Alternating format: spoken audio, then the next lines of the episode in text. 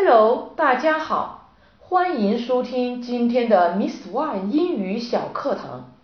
今天我们的主题是申请探亲签证，一起来跟 Miss One 学学怎样用英语和面签官沟通吧。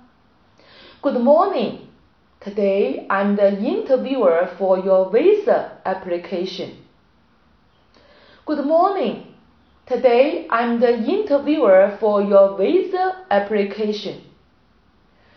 早上好，今天我负责对你的签证申请进行面试。Okay, here is my application form and all the documents. Okay, here is my application form and all the documents. 好的，这是我的申请表和申请资料。 why do you want to go to America? Why do you want to go to America? 你为什么要去美国呢？My son studies in the Ohio State University.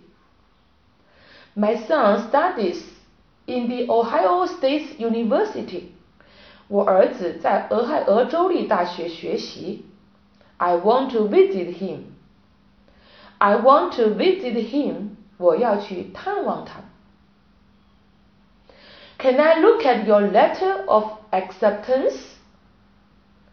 Can I look at your letter of acceptance? 我可以看一下你的邀请函吗？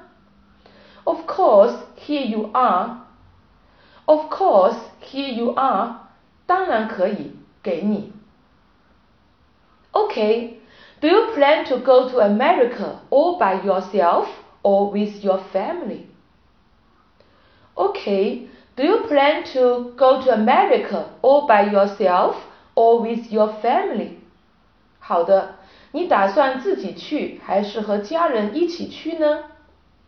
I will go with my husband. I will go with my husband. 我准备和丈夫一起去。That's all right. We will contact you as soon as we get the news. That's all right. We will contact you as soon as we get the news. 好的，我们一得到消息就立刻通知你。OK，今天内容就到这里了，您学会了吗？如果您还想获得更多精彩内容，或者想跟我们有更多的互动，请关注我们的微信公众号。 英语启航站，精彩英语学习内容定期推送。OK，that's all for today. See you next time.